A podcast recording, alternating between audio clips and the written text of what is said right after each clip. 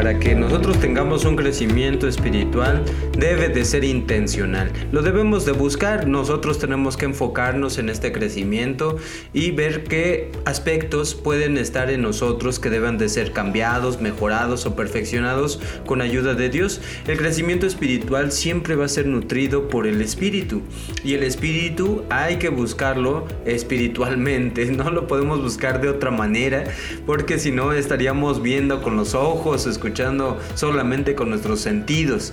Y donde debemos de buscar es dentro de nosotros espiritualmente. Dios estará ahí para todo aquel que lo quiera buscar.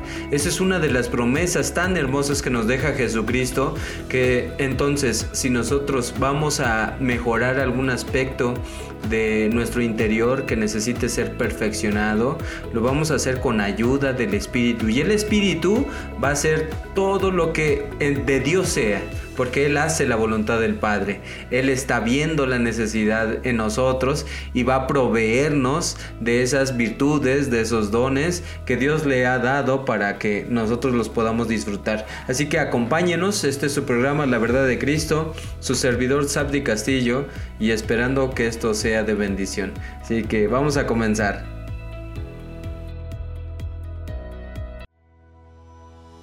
Y conoceréis verdad y la verdad os libertará. La verdad de Cristo es una verdad que se predica a través de los años y nosotros podemos acceder a ella porque nos trae mucho beneficio.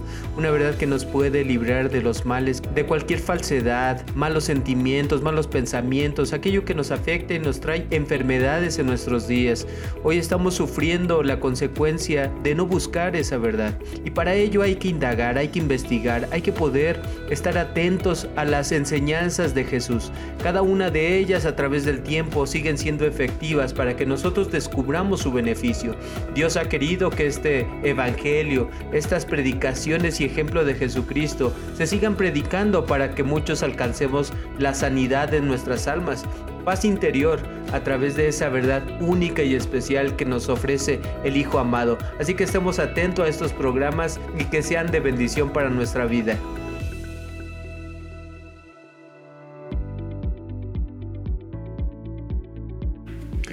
Así que, ¿qué mejor herramienta espiritual tenemos si no es la palabra de Dios?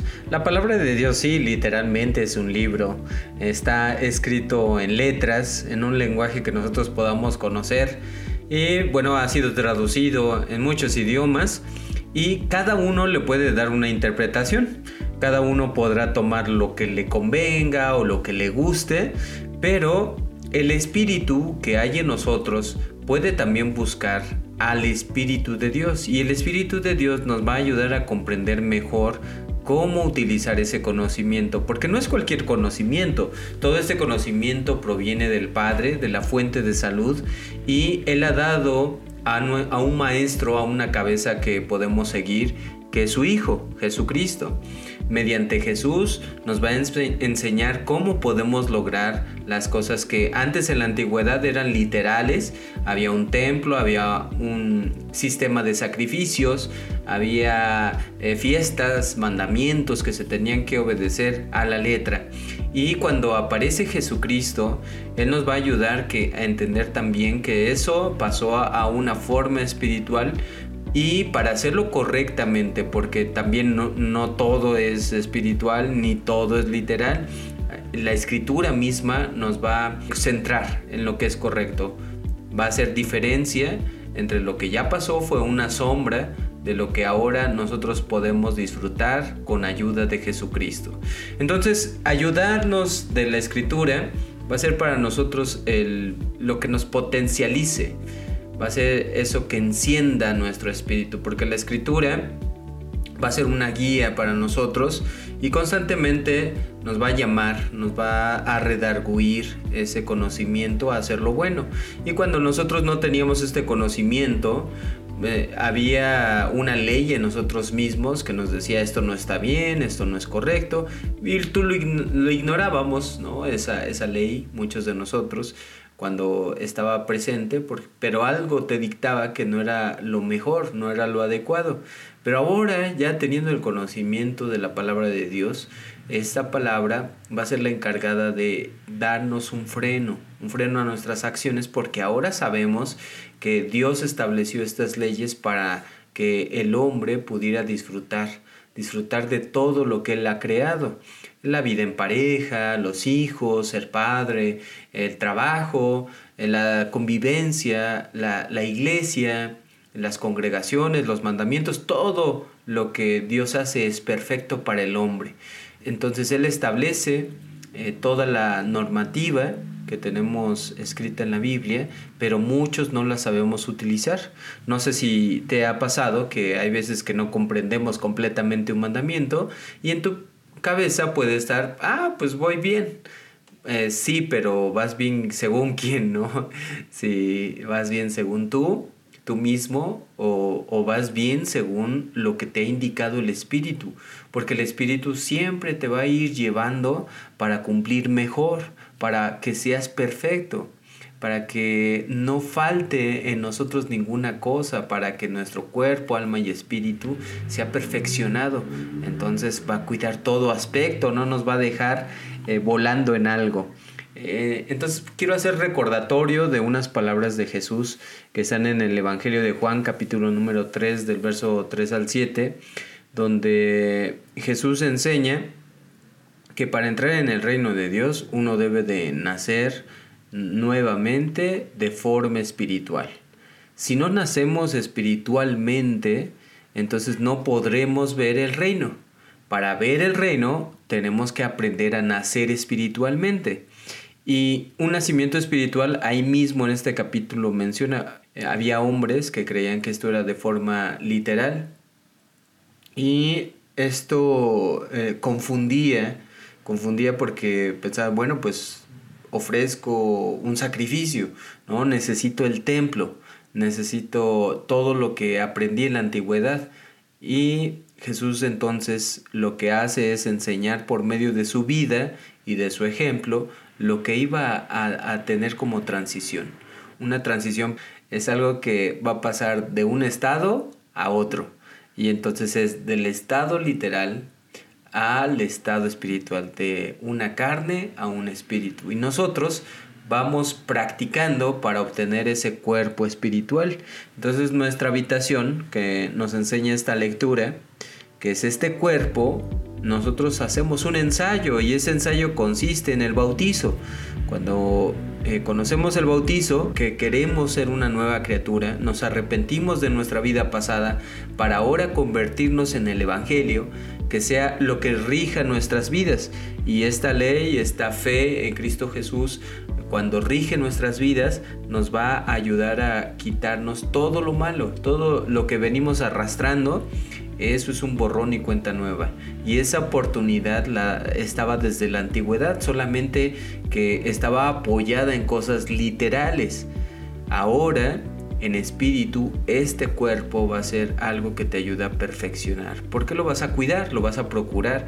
Tú vas a conocer mejor tu cuerpo cuando se altera, cuando está angustiado, cuando se enferma tu alma la vas a poder conocer mejor cuando tus emociones no son adecuadas, tu espíritu cuando está vacío, cuando está frío y cuando no tiene dirección.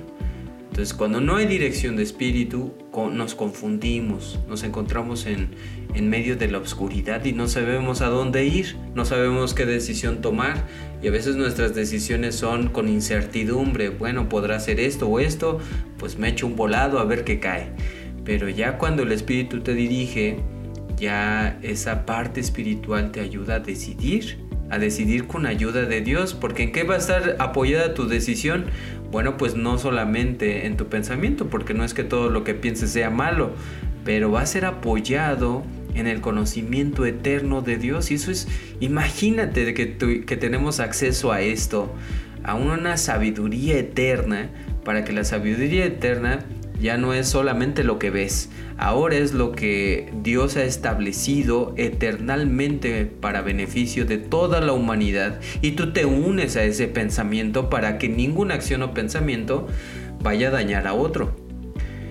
Entonces, por eso dice, hay que nacer de nuevo.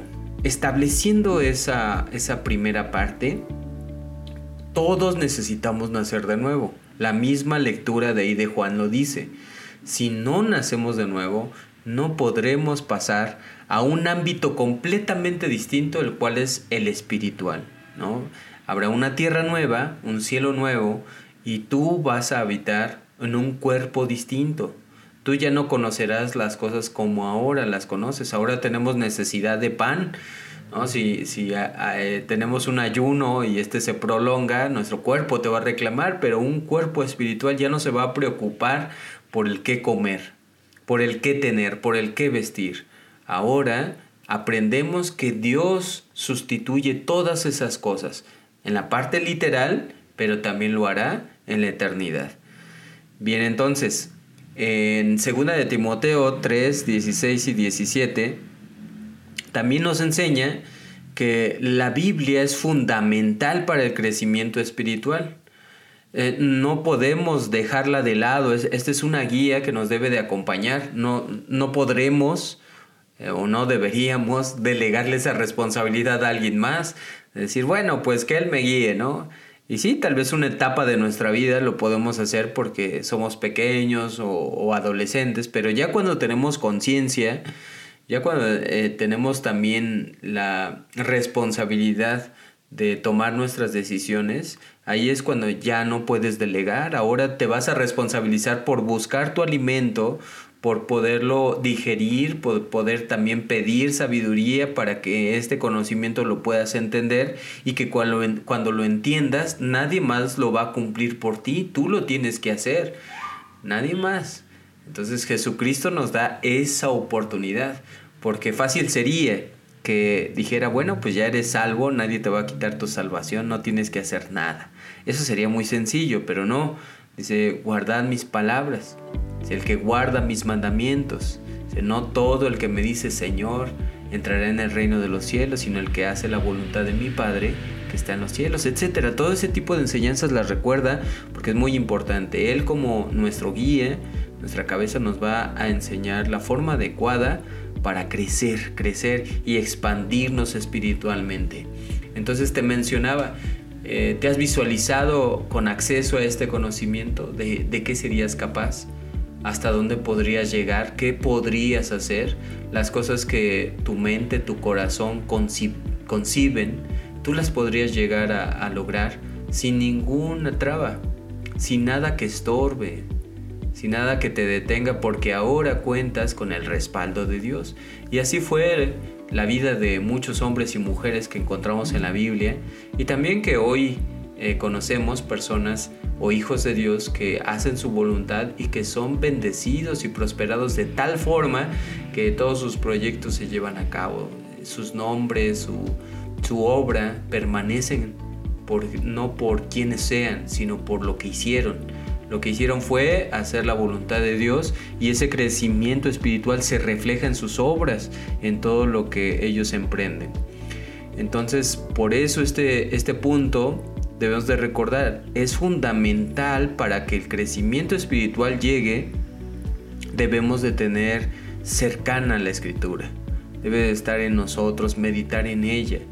Y, y tal vez tú consideres que es algo complejo, pero no es simple porque no se trata de memorizar o de saberte todos los libros o todas las profecías que contiene la Biblia, sino más bien es que todo lo que tú hayas aprendido lo puedas seguir meditando, razonando en tu mente, poniéndolas en tu corazón, porque tú te das cuenta cuando hay una música o una canción, cuando hay una película, cuando hay algo, una imagen que, está en ti constantemente, tú no lo olvidas. ¿Por qué no lo olvidas? Porque está constantemente, todos los días, a lo mejor de lunes a viernes te persigue porque vas en el transporte, vas haciendo otras cosas y allí está y ya te la sabes de memoria y dices, bueno, ¿y de dónde me la aprendí? Si a mí ni me gusta. Bueno, pues ya te lo aprendiste porque te ataca tus sentidos y los sentidos perciben esto. Ahora, si no desarrollamos nuestro sentido espiritual, entonces las cosas espirituales nos van a parecer locura, nos van a parecer, ¿por qué me pide Dios esto? No puedo yo lograrlo, o, la, la mentalidad es, nadie lo puede hacer, ningún ser humano puede guardar esto. Esto ya no es para nosotros. Eh, esto es porque nubla nuestra mente, la parte carnal. Pero la parte espiritual nos ayuda a clarificar y decir, bueno, si es posible, pues si no, no te lo pediría Dios. Y la transición que debe de haber, la correcta, la adecuada, la perfecta, la establece Dios en su palabra, no la establece el hombre. El hombre nosotros pudiéramos omitir cosas que no se nos antojan o no nos gustan, pero no, la correcta forma es eh, por medio del Espíritu. Eso siempre lo debemos de tener en cuenta. Entonces ahí está la guía. La guía que es útil para enseñar, redarguir, corregir, instituir en justicia, a fin de que el hombre sea perfecto. ¿sí? Nosotros vamos a ser perfectos por medio de la palabra. Y cuando la palabra está más presente en nosotros, vamos a ayudar también a alimentar nuestro espíritu. Entonces recuerda, eh, ese crecimiento con ayuda de la palabra no es por lo, la cantidad de conocimiento que tengas, sino porque ese conocimiento ya es parte de tu vida, la pones por obra conforme a la misma enseñanza del autor. ¿sí? No, no estamos peleados con esto o no tenemos una propia versión, sino que él mismo nos ayuda a entender mejor las cosas. Esta palabra a veces se, malinterpreta por las muchas cosas que tenemos en la cabeza. Y por eso hace dos semanas estudiábamos, bueno, pues hay que hacer una habitación para que nuestra alma esté preparada. Si no preparas el alma, por ejemplo, hay, hay una de las cosas o costumbres bíblicas que debemos de seguir tomando en cuenta es, es el ayuno.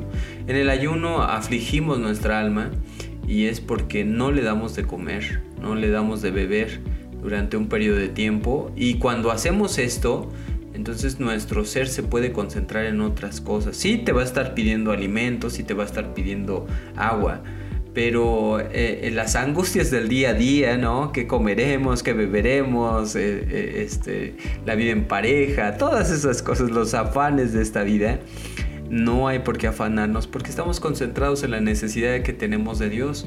En ese momento el alma recuerda que quien lo sustenta, quien lo protege, quien lo cuida, ese es Dios y a Él le pedimos. Y tenemos esa necesidad de pedirle Dios, Padre, ayúdame, ayúdame a, tener mejor clara mi visión de las cosas, mejor mis conceptos, que no sea yo confundido. Y entonces concentramos. Esta aflicción, hay una fiesta en la escritura que es eh, el el Yom Kippur, en esta fiesta de las expiaciones, decía nuestro Dios que había que afligir nuestras almas. El momento de aflicción debe de estar presente. Y sí, hay fiesta. Hay fiesta porque Dios establece sus fiestas, pero también debe de haber momentos de aflicción, momentos de razonamiento, de, de poder hacer un autoanálisis de lo que haces, de lo que no haces, y no cuidas, no proteges. A lo mejor y estás pensando, ah, yo estoy bien, mientras yo esté bien, pues sí, pero también debe de estar tu prójimo, porque para eso Dios te dota o nos dota de dones espirituales, ¿verdad? Para ponerlos al servicio de los demás. Entonces, por eso vamos a ser perfeccionados con ayuda de la palabra. La llevas, la llevas contigo, meditas en ella, meditas en, la palabra que pudiste haber escuchado o aprendido en alguna predicación, en, alguna lectura que tú hiciste, sigues meditando en esta palabra. Y eso es formidable cuando este conocimiento está más presente en nosotros. Entonces todas las cosas malas, todas las cosas que no tienen ningún peso o que no deberían, que son vanas eh, en nuestro interior, van siendo desechadas. Tal vez tú recuerdes cosas que son importantes en tu vida, pero muchas de ellas son vanas. Hay cosas que se van como el viento, pero las que permanecen para siempre, esas provienen de Dios. Entonces, eh, en la carta a los Hebreos, capítulo número 10, versículo 24 y 25, en este crecimiento espiritual debemos de tener comunión, primeramente con Dios, y esta comunión con Dios eh, de forma espiritual eh, la debemos de, buscar y encontrar por los medios que Él pone. Está si una la, alabanza, esta es una forma de acercarnos. Está la oración, la cual es una comunicación directa con Él. El intermediario o intercesor es Jesucristo, pero a quien va dirigidas nuestras oraciones es a Dios. Él mismo nos enseña, eh, maestro, eh, cómo debemos de orar. Y él inicia, Padre nuestro que estás en los cielos, santificado sea tu nombre. Entonces en esa santificación nosotros apartamos hacia quién van dirigidas nuestras oraciones. Y la fórmula que se pide en el nombre de Jesucristo es porque ahora por medio de Él conocemos al Padre. Él nos acerca y esta comunión se vuelve más cercana, íntima, y en la intimidad debemos de buscar los espacios, los tiempos. Se nos va la vida, se nos va el día a día, en el trabajo, en las actividades que tenemos continuamente y cuando se nos va no eh, podemos focalizar lo que es realmente importante. Y, deja tú la, las cosas este, espirituales tantito, pero pues es importante la familia, eres importante tú, es importante las personas que, que tú puedes ayudar. Hay cosas que son importantes, pero que tu día a día no permite que las puedas eh, atender. Entonces nuestro Dios que es espiritual, imagina si no, si no podemos atender lo que está en nuestro entorno, ¿no? Por ejemplo, no le damos tiempo a la esposa, a los hijos, se nos va el día en el trabajo y, y, no nos apartamos y decimos, es que esto es realmente más importante, no importa cuánto me paguen, cuánto, cuánto cansado estoy, cuánto eh, reconocimiento pudiera obtener por, eh, por este trabajo, esta actividad, esto es más importante. Y, y, tal vez no te paguen algo literal, pero la paga es de otra manera. Nuestro Dios recompensa cuando ponemos atención en, en las cosas que, que nos da nos da la posibilidad de tener personas a nuestro alrededor y cuando las atendemos, entonces vamos a reconocer ahí a Dios. Ahí en nuestro prójimo está Dios y Él nos ayuda a entender esto.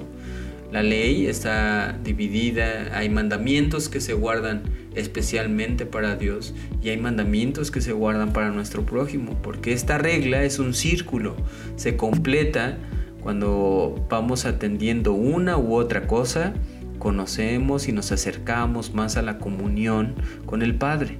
El Padre nos da y el Padre nos enseña. ¿sí? Y el, Padre cuando nos da eh, alguien en nuestra vida que va a ocupar un papel importante, ese, esa persona cuando nosotros ayudamos, cuando practicamos el mandamiento que nos dice honra a tu padre y a tu madre, a tus hijos, honra a tu esposa, este, sé justo, pesas justas en tus negocios, etc. Cuando cuidas esto, entonces tenemos mejor comunión con el Padre. ¿Cómo vamos a adorar a alguien que no vemos cuando a los que vemos no los respetamos, no los honramos? Sería algo incongruente. ¿no? Por eso la oración eh, que tenemos para comunicarnos con Dios es algo que nos va a ayudar a tener mejor comunión. Y en esta carta a los Hebreos capítulo 10, 24 y 25 nos recuerda esto. A través también de eh, la convivencia o comunión con miembros de, de tu fe, de miembros de tu iglesia. Es importante para nuestro desarrollo espiritual poder estar con ellos, poder poner en práctica ahí la paciencia, la tolerancia, la benignidad. Cuando tú te ves eh, con una persona de, decir, oye, ¿cómo estás? Ah, bien. Y tú, no, pues también, ah, bueno, pues ahí nos vemos. Bueno, pues así creemos que estamos eh, bien todos, ¿no? Pero, pero ¿qué es bien? Eh, realmente cuando tú llegas a interactuar con las personas y se ponen a prueba con, la, con los hijos de Dios, ahí se pone a prueba tu tolerancia, tu amor. Dices amar, pero solamente fue un detalle el que te pasó y, lo dejaste de amar, ¿no? Ya no lo quieres ver. No podemos obrar de esa manera. Por eso aquí eh, también está esta comunión que nos va a llevar al crecimiento espiritual. Y también debemos de adorar a Dios, aprenderlo a adorar en espíritu y en verdad, reconociendo su, su grandeza y el amor que nos tiene. Y cuando reconocemos, recuerda, eh, tú le puedes dar. Tú puedes cumplir con los mandamientos y decir, aquí estoy, Padre, pues ya cumplí, ¿no? Ya estuve ahí, o ya te di este, parte de eh, en mis ofrendas, en mis diezmos, ya te di lo que tú me pedías, ya, sale, nos vemos. ¿Te imaginas una relación así? Es como cuando el Padre literal de sangre este, nos da sustento y ya, es todo lo que hace por nosotros o, o es todo lo que conocemos de Él. Esta relación no, es de padre e hijo. Esta es una relación a lo mejor de alguien que sostiene mis necesidades.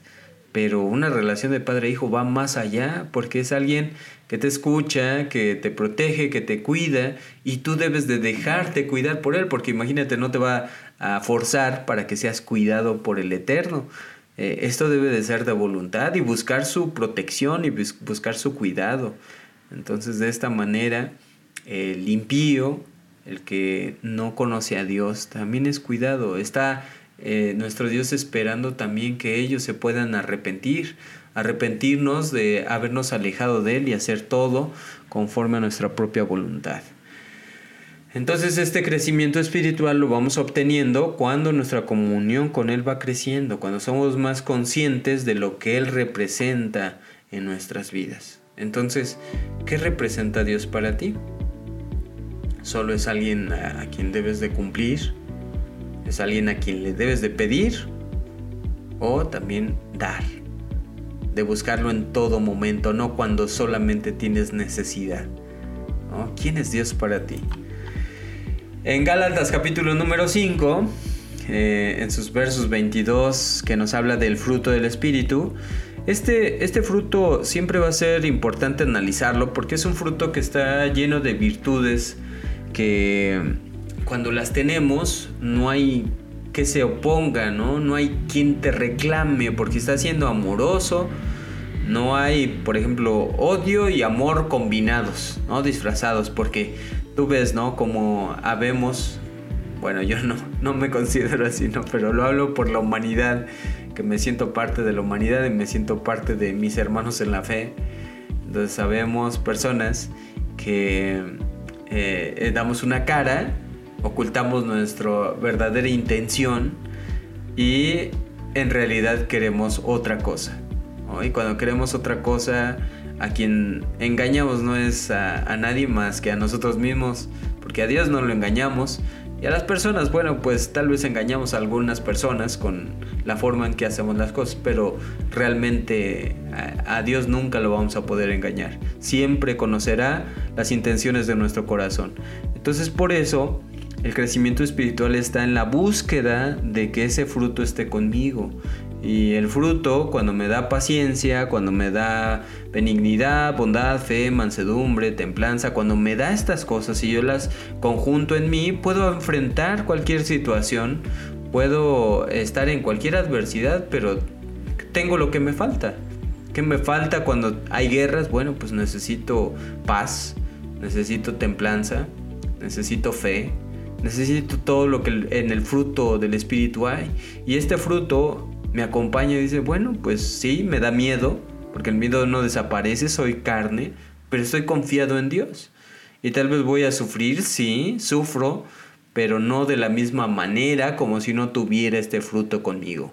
Entonces ahora tengo seguridad que Dios no me va a dejar, que Dios no se va a apartar de mí y que Dios me va a suplir todas mis necesidades. Entonces recuerda, este crecimiento espiritual está en la búsqueda, en la búsqueda porque eh, tú debes de, saber identificar cuando perdiste la paciencia, cuando ya no eres tolerante ante los demás, cuando ya te desesperan las formas, las maneras, el pensar, la opinión que tienen los otros. Entonces ya cuando no toleras esto, te falta. ¿Te falta qué? Te falta el fruto y ahí viene esa tolerancia hacia tu prójimo. Y cuando no estás de acuerdo con las cosas como funcionan, no estás de acuerdo con el mundo, con nuestros gobiernos, con nuestros padres, con todo lo que te rodea, no estás de acuerdo con eso. Por eso es necesario que procures este fruto. Es un beneficio completo, es un beneficio integral que va a atender toda tu necesidad y Él te proveerá de las cosas que a ti te faltan. Estos rasgos son evidencia, cuando ya están en nosotros es evidente que estás creciendo espiritualmente.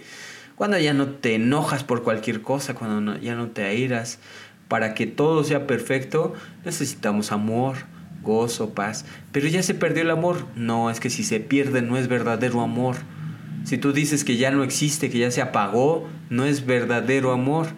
El verdadero amor, la verdadera caridad es la de Dios y esa proviene de Él, es una virtud que proviene de Él. Él nos llena con ese amor y nos dice, ah, tú sientes que se perdió, pero porque no has hecho lo necesario, siempre estás reclamando y viendo hacia afuera, siempre crees que el que debe de cambiar es el otro y no haces la introspección y decir, no, el primero que debe de cambiar y hacer cosas distintas soy yo.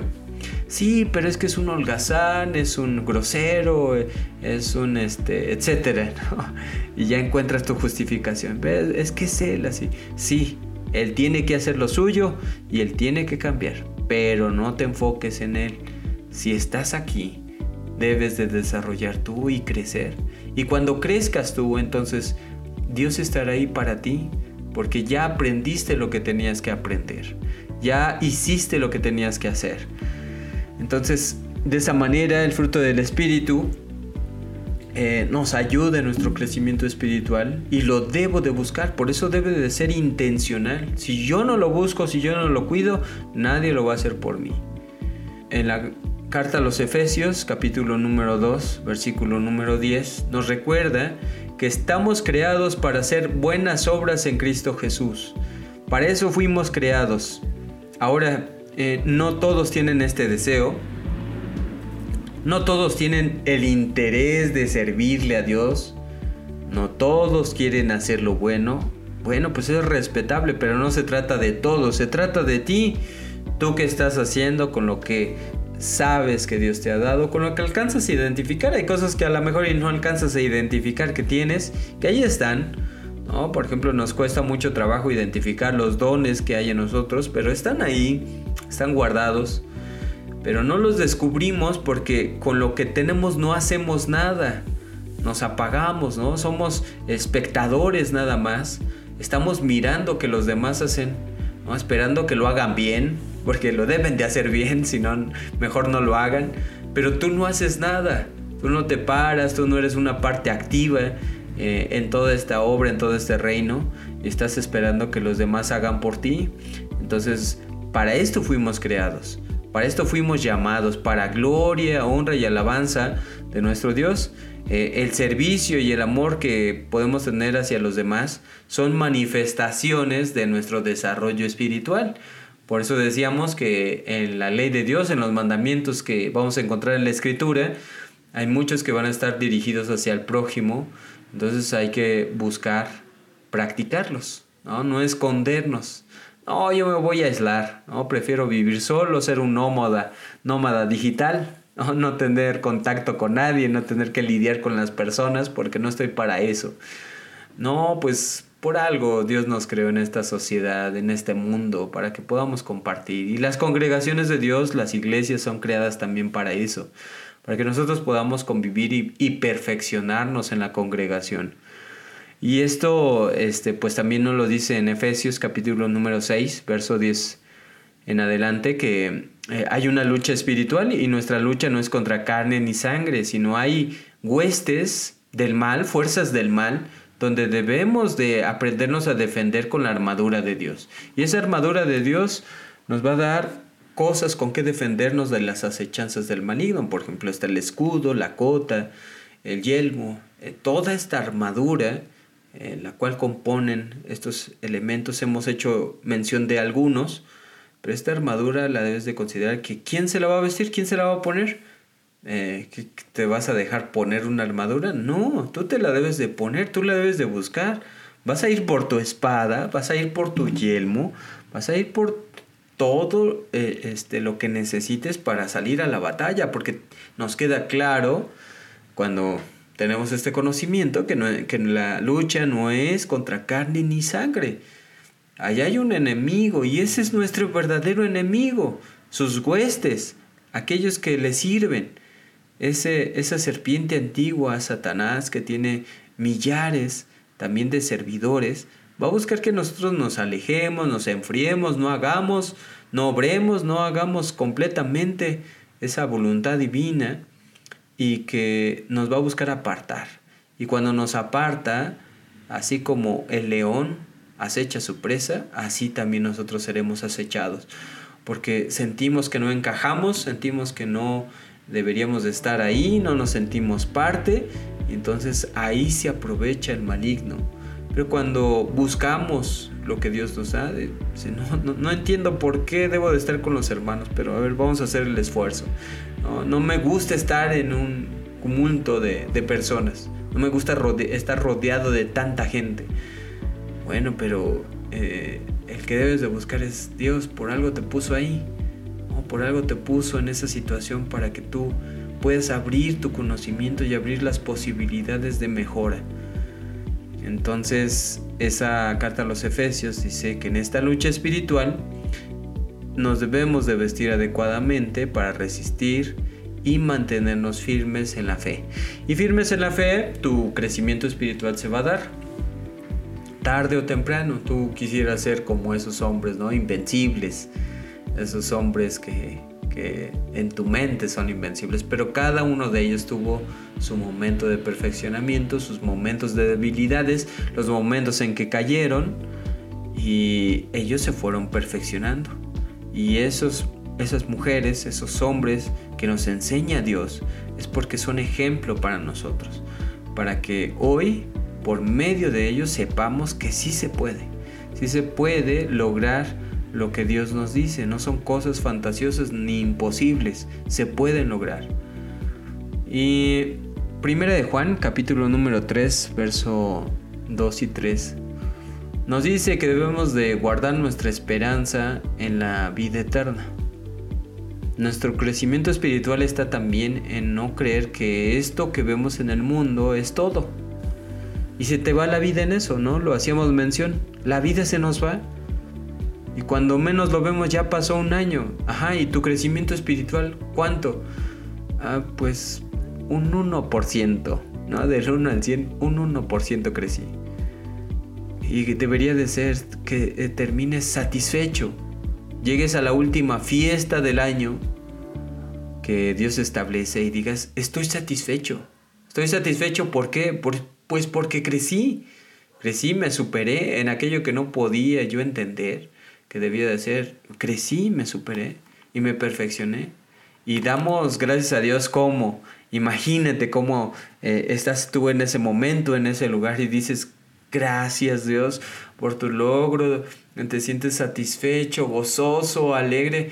Porque, Señor, pensé que no lo iba a lograr, pensé que esto iba a ser en vano, pensé que todos mis esfuerzos no, no iba a poder hacer nada y yo por eso desistía, pero tú me enseñaste que gracias a mi fe, eh, no a, a, mi humanidad, a mi carnalidad que titubeaba, que tenía incertidumbre, no, sino a mi fe que tuve en ti, crecí espiritualmente, crecí en ti. Tú me hiciste mejor y te doy gracias, Señor. Y ese gozo, ese gozo es el que vale la pena trabajar. Ese gozo, decir gracias, Señor, porque he logrado, he trabajado, he luchado la, la, buena batalla, he caminado toda mi vida y en esa batalla yo sé que no voy a descansar hasta que tú me llames y me des ese galardón, ese premio de la vida eterna. Entonces por eso dice, guarda tu esperanza en la vida eterna. El desarrollo espiritual incluye esto. La vida eterna con Dios es esa esperanza de vida que no ves, no ves ese reino, no ves ni vestigios, no lo puedes ir a visitar, pero espiritualmente lo puedes trabajar en ti, hacer una visión interna de lo que puedes hacer en ese lugar, de cómo va a ser tu comunión con Dios. Entonces sabemos que un día estaremos en la presencia de nuestro Dios, en la presencia de nuestro Rey Jesucristo durante mil años y que debemos purificarnos a nosotros mismos hoy, viviendo de una manera santa y justa. Y viviendo de esa manera, el crecimiento espiritual va creciendo gradualmente y tú te das cuenta y lo compruebas porque ahora ya no solamente luchas por el tener, ¿no? por el comprar, por el poseer, sino ahora luchas por lo que no puedes tener en este mundo, pero esperas poseer en aquel día, cuando venga Jesucristo por segunda vez. Bien, pues mis hermanos, espero que este tema nos ayude siempre a comprender el crecimiento espiritual debe de ser intencional. Debemos de buscarlo. Nadie lo va a hacer por nosotros, no es algo que lo puedas comprar, venga en un sobre guardado y diga, mira, ya creciste 10% más en tu espíritu. No va a ser de esa manera, sino que Dios te va a dar muestras de que estás logrando este crecimiento. Y estas muestras pueden ser tangibles inclusive, ¿no? Ya cuando dejas de buscar primero la material y te preocupas más por el reino de Dios y su justicia. Y ya cuando menos lo esperas, todo lo demás viene por añadidura. Y ya estás rodeado de eso que tanto te afanabas, tanto te preocupabas. Ahora ya lo tienes porque eso es recompensa de haber peleado por el reino de Dios. Entonces hay que ponerlo en práctica, debes de buscar la manera, los espacios y momentos de considerar, bueno, ¿cuánto crecí espiritualmente? ¿Cuánto he avanzado? ¿Qué he cambiado en mi vida? Y si tú ya cambiaste y si tú ya mejoraste, pues vamos a ponernos otro paso, otro peldaño, otro escalón y vamos escaleando de fe en fe, de gloria en gloria. Y cuando ya llegamos a eso, nuestro Dios siempre nos va a indicar, todavía no hay descanso, sigue progresando. Esto es hasta que Él decida. Pues gracias por escucharnos, esperamos en Dios que esto sea de bendición. Recuerda si algún conocimiento de esto crees que te sirve, pídele en oración a Dios, que Él te guíe siempre con su Espíritu, con ayuda de su Espíritu Santo, y que nosotros no seamos nuestra propia interpretación. Nos escuchamos en un próximo episodio. Este es su programa La Verdad de Cristo con su servidor Sabdi Castillo. Si crees que alguien más le sirva, por favor compártelo. Están diferentes plataformas disponibles para que nosotros podamos seguir difundiendo estas palabras de salud. Dios te bendiga y nos escuchamos hasta la próxima.